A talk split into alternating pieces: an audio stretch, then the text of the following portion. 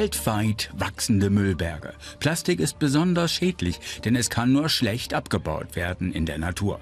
Pro Minute kaufen die Menschen weltweit eine Million Getränkeflaschen aus Plastik. Bereits die Produktion von nur einer Flasche benötigt ein Viertel Liter Mineralöl. Aber es gibt eine Erfolgsstory, die PET-Flasche. Aus alten PET-Flaschen kann man Granulat gewinnen und daraus entstehen dann wieder bis zu 100 Prozent neue Flaschen für die Getränkeindustrie. Wie machen die das? Eine Recyclingfirma in Deutschland. 400 Ballen gepresste Altflaschen kommen jeden Tag an. Ein Ballen wiegt ca. 250 Kilo und besteht aus rund 10.000 Flaschen. Aber die sind nicht umsonst. Da es sich um einen hochwertigen Rohstoff handelt, müssen wir für die Ballen Geld bezahlen. Man kann sich so vorstellen, ungefähr ca. 300 bis 500 Euro pro Tonne. Erst einmal werden die Ballen aufgelöst und die Flaschen auf Förderbändern sortiert. Das Plastik, das hier ankommt, ist reines PET. Das hat einen Grund.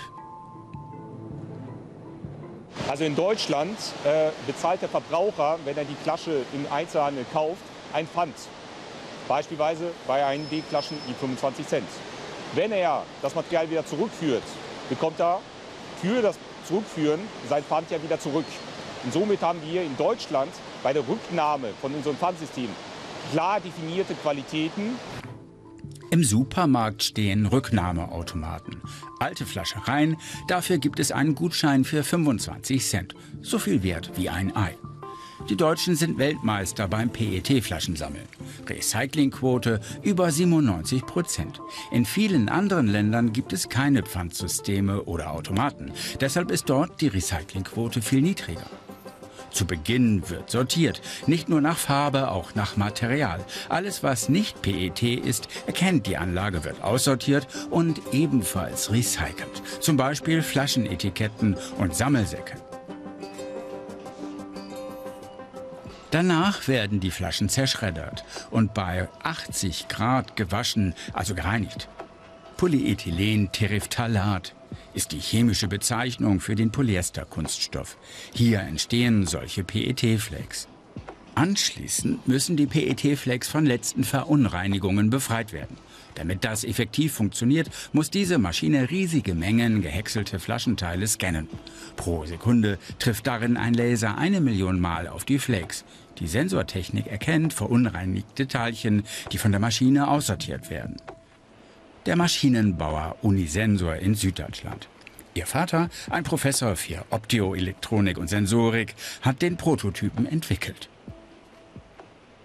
Ja, in dieser Sektion kommen die Flakes äh, hier die äh, Kanäle runter, treffen auf diesem Niveau auf den äh, Laser. Der Laser trifft das Flake, das, äh, das Flake äh, nimmt die Energie auf, gibt es selbst in Form von Strahlung wieder ab, die in die Maschine zurückgeht und dort in einem Spektrometer ausgewertet wird. Über 100 solcher Sortiersysteme haben sie schon verkauft und es werden wohl bald noch mehr. Denn die Europäische Union will, dass der Anteil von recyceltem PET in neuen Plastikprodukten zunimmt. Nicht nur bei Flaschen. Auch beispielsweise bei Joghurtbechern. Ja gut, wir haben zum Beispiel ähm, in der EU ähm, für 2025 äh, eine Recyclingquote von 25 Prozent, die erreicht werden soll, und 2030 von 30 Prozent. Und ähm, das merkt man auch, dass eben insbesondere so seit 2019, Ende 2019, äh, die Nachfrage noch mal deutlich gestiegen ist. Beim Recycler werden die vorsortierten PET-Flakes unter Druck bei 280 Grad geschmolzen. Daraus entsteht dieses Granulat. Das verkaufen sie weiter. Und daraus können wieder neue Flaschen entstehen, die wiederum mehrfach recycelt werden können. Wäre das nicht ein Beispiel auch für andere Verpackungen abseits der Flasche? Wichtig ist, dass wir ein Rücknahmesystem haben, wo wir reine Kunststoffe wieder zurückerhalten. Deswegen, selbstverständlich kann man das einsetzen, auch in andere Verpackungswege. In solchen Big Bags wird das Granulat an die Flaschenhersteller geliefert. Es ist zwar etwas teurer als Neuware, aber die Industrie muss sie wieder verwerten wegen der Umweltbestimmungen. Die Recyclingfirma plant schon jetzt eine neue Anlage.